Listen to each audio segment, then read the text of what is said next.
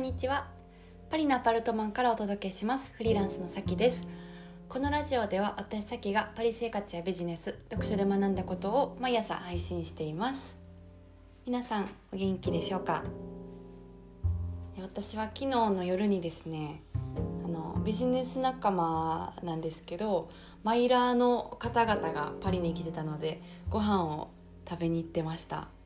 うん。かマイラーの方ってと飛行機のあの何？マイル？マイルを使って、まあ、飛行機に乗っていろいろ世界中をこう旅してる方たちなんですけどなんかビジネスとかファーストとかいろいろ乗りながらなんかヨーロッパを今周遊してるみたいで、うん、楽しそうでしたね。はい、まあ、あの牡蠣を食べてちょっとご機嫌で帰ってきたんですけども。うんまああの私はもう物販をねこの前までやっててで、まあ、物販とマイルってすごい相性いいから、えー、まああの私も溜まってるんですけどちょっと使おうかなと思いましたね。あのマイルを確実に使って楽しんでる人たちを見たらそうそうちょっと思い出してね。うん。まあそのパリでこう仕事の話をねしながら飲めるっていうのが本当に楽しいなっていうふうにあの感じました。うん。まあ良かったです。はい。まあ寝坊したんですけどねそのおかげで。あののちょっと飲んじゃったんで。はい。まああのそんな感じでどんな感じやって感じですけど今日もやっていきたいと思ってます。はい。で今日のラジオのテーマなんですけども、えー、フリーランスは正しい努力の分だけ、えー、収入リターンが確実に返ってくるっていうテーマでお届けしたいなと思ってます。うん、っていうのも昨日、えーまあ、私の思いとか、うん、理想みたいな話を切々と話したと思うんですよ。うん、あのサロンをねやりたいのにあたって、えー、まあ、思いみたいなものを話したんですけどなんかそれだけを言ってたらと結構そのお花畑というかね 理想の話だけになっちゃうからそれで私がもしそんな壮大な思いを持ってても例えば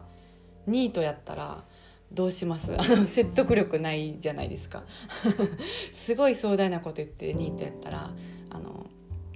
まあ、信用できないと思うんでなんかそのまあ、実績とかね、まあ、仕事の話をしてるから、えー、実績とかお金の話っていうのを今日ちゃんとしたいなと思いました。うん、で、まあ、あの昨日の、えー、ラジオを聞いてらっしゃらない方もしよかったらあの、えーと、エピソード84かな昨日は、うん、を聞いていただければ嬉しいんですけども、はい。まあ、そういうお金の話をしたいなと思ってます。うん。まあ、特にそのフリーランスだったら、えーお金の話、まあ、気になると思うんですよ。うん、で、えー、今までね私がこのラジオであんまりこうお金お金の話をしてこなかったと思うんですけどどうしてかって言ったら、うんと、そのお金の話を前面に出すとその稼ぐっていうことを目標にした、えーなんか雰囲気になってしまってギラギラみたいなねちょっとこう私が求めてない雰囲気になっちゃうんですよ。でお金を稼ぐっていうのはあのもちろん重要な過程なんですけど目的ではないんですよね。そうこの違いまああの分かっていただけると思うんですけど、うん、だからあんまりこうお金の話をしてないんですよ。例えばなんか月にいくら稼ぎましたとかうんまあ、あの会社やってるんで株式会社の社長ですとかいうのを前面に出したなんか何や形容詞をつけたらねなんかあのなんとかなんとかの先みたいなをつけたらそういうこう雰囲気になっちゃうんで、うん、私はまあフリーランスを5年間やってきて結局あのお金はもちろんあればあるだけ選択肢が増えるんであのいいんですけどそれが目的っていうふうに思ってちゃったらあの嫌なんで、えー、まあバンバン言ってはないんですよ。ただこのラジオをあのずっと聞き続けてくださってるあの皆さんだったら私は結構安心して、えー、言えるというか、うん、よっぽどねその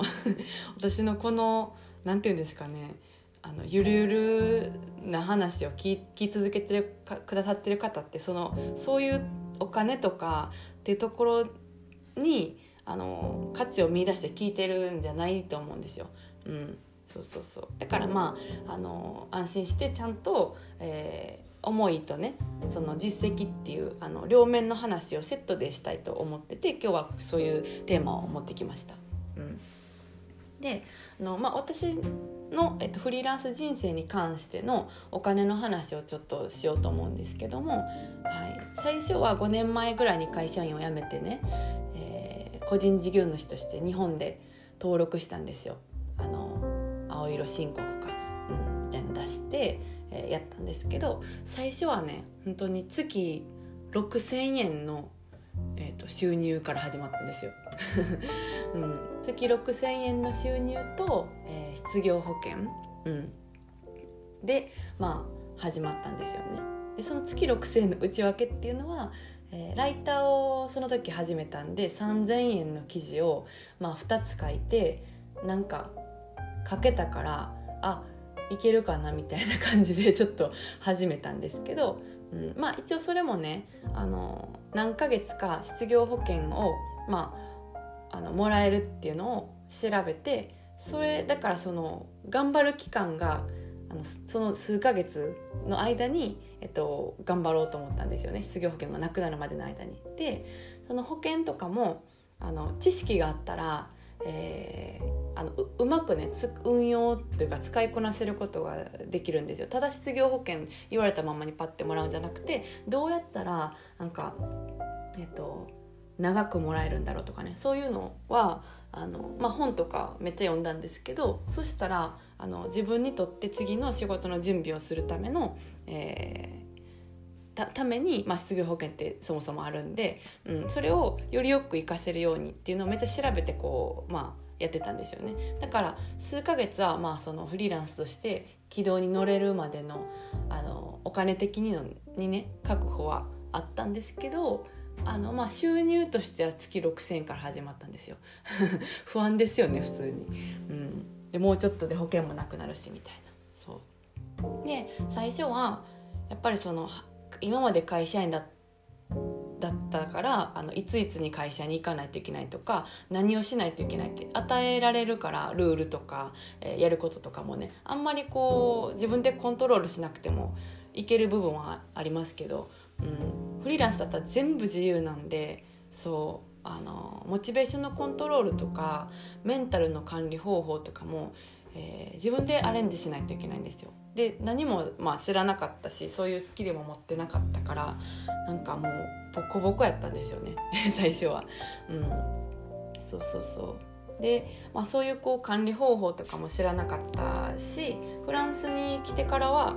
語学、まあ、ゼロで移住したんで生活になれるのも大変だったからそれをしながら、えー、フリーランスをやってたんで、まあ、結構、うん、きつかったんですよ。そうでそれをまあしながらでも、うん、どうやったら、えー、フリーランスとしてなんか時間管理うまくできるかなとかモチベーションどうやったらコントロールできるのかなとか自分に合った方法でよりよく収入を伸ばすにはどうしたらいいのかっていうのをもう考えて考えて考えて、うん、でまあ5年ぐらいかけて今は、うんと、月に、えー、と100万円ぐらいは、まあ、自由に使えるお金っていうのがあるんですよ。でかつその仕事のスタイルっていうのも場所とか時間もすごい自由ですね。うん、だから結構こう自分が想像してた理想の状態に持ってこれたんですけど、うん、まあ最初はね本当にそのやり方とか知らないしテクニックとかわからないから、うん、あの結構なんかメンタルがグラングランするんですよ。で今まで私コンサルをやってきててもやっぱりそういうこうお悩みとかご相談っていうのが多くてもうめちゃくちゃ私も共感するんであの今までね、えっと、自分が持ってたあのことを、まあ、お返事したりしてましたけども、うん、そうそうそう。でなんか、えー、まあ私もフリーランスの時に一回本当になんかどうやって頑張っちょうどよく頑張ったらいいかって分からなくてなんか過呼吸になったりとか なんかもうメンタルボロボロになったりとかよくしてたんですけど今はあのもう全く下がらないんですよその仕事へのやる気とかモチベーションとか。うん、でこれは本当にその何て言うんでしょう表で言ってるからそういう風に言ってんじゃなくて本当に下がらなくて朝起きたら仕事やりたいなっていうワクワク感で起きるしその朝から晩まであの仕事を走り続けることができるし、うん、もうめっちゃ安定してるんですよメンタル。でもそもそもはめっちゃ豆腐やから メンタルがねなんかもうグラグラやったんですけどいろいろかまあずっとずっと考えて、えー、できるようになったしでそれにプラス、えーお金っていうのもついてくるようになったんですよね。であのまあそのお金以外の話もまた、えー、明日とかにしようと思ってるんですけどやっぱりそのまあ収入があったら選択肢が増えるからあのせ、えーと、と生活の充実度とか気持ちの幸せ度っていうのはあの、まあ、上がりやすくあるんですよだからやっぱりあればよくって、うん、そうもちろんそれだけじゃないですしそれだけじゃないっていう話もまた明日するんですけども、うん、そうやっぱりあるといいですね。であのまあ子供がえっとまだいなくて、えー、月100万とかあったらもうめあのめっちゃ十分なんですよ。個人で生活するにはね、まあ、事業とかもっと回していこうと思ったらもっともっと資金っていうのはね必要ですけども、うん、そう。でそういうねそのまあ5年ぐらいかけてそういう状況になったわけですけども、うん、そうそう。あ、まあ、ちなみに私は株式会社を運営しているのであのまあ詳しくは、えーと、今はちょっと省きますけどその会社と社長の人格って法律上は別だからなんかえーと、利益が100万って意味ではなくて、うん、あの自由にまあ大体それぐらい使えるなっていうこう、うん、話ですね、はい、だから売上とか利益とかっていうのはもっとあの違う数字ですけども大体まああのそうですね。すごく十分な、はい、お金は得ることができて、うん、で私がフリーランスで、うんと、好きなところはタイトルでも言いましたけど正しい努力の分だけ、えー、収入としてリターンが返ってくるのがフリーランスなんですよ。だから好きですごい面白いんですよ、うん、でうんとまあその努力をしてもねなんか自己流でやりすぎちゃったりとかなんか違う方向に努力したらその収入として確実に返ってくるとはあの言い切れないんですけど、まあ、なんかその成功してる人に教えてもらったりとか自分で、まあ、ずっと考え続けて、え正しい努力っていうのを知ってやればあの自分が残した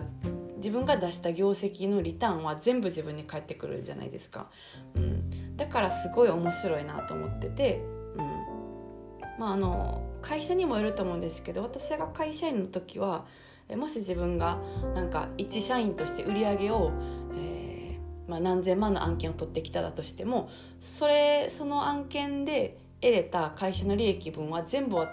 会社員には返ってこないですよね。うんなんかこれはその、まあ、会社を運営してたりしたらすごく分かるんですけどやっぱ社員に、えーと、全部のリターンっていうのは返せないんですよ会社はリスクがあるし運営しないといけないからあの会社に、まあ、余剰金とかもっていうのも残しとかないといけなくて、うんあのまあ、その会社の仕組み的に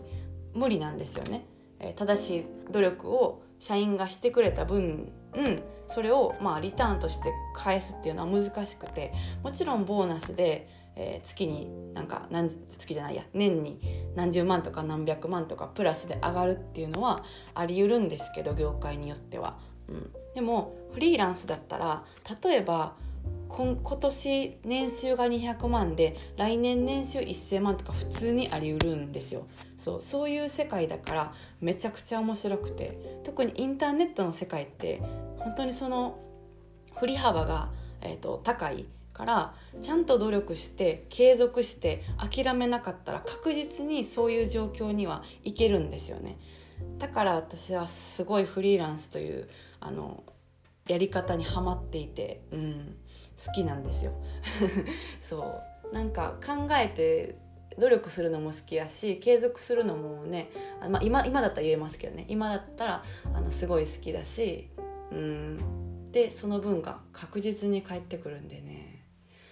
めっちゃいいんですよ。はい、うん、そうそうそう。だからまあそういうねあの話というか考え方とかもこうサロンではお伝えしていきたいなってみんなで考えながら、えー、お伝えしていきたいなっていうふうには思ってます。うん。じゃあ、えーと、今日の,、まあそのお金の話はこの辺でお開きということで、えー、はい、また明日は、まあ、今日ちょっとお金の話を結構したんでなんかあのそれだけじゃないよっていうね実はね、うん、まああの皆さんも生活してたら実感されてると思うんですけど、うん、っていう話をちょっとあの明日はしたいなと思っております。はい、ではそろそろ、え、この辺でお開きということでまた明日お会いしましょう。それでは皆さん今日も素敵な一日をお過ごしください。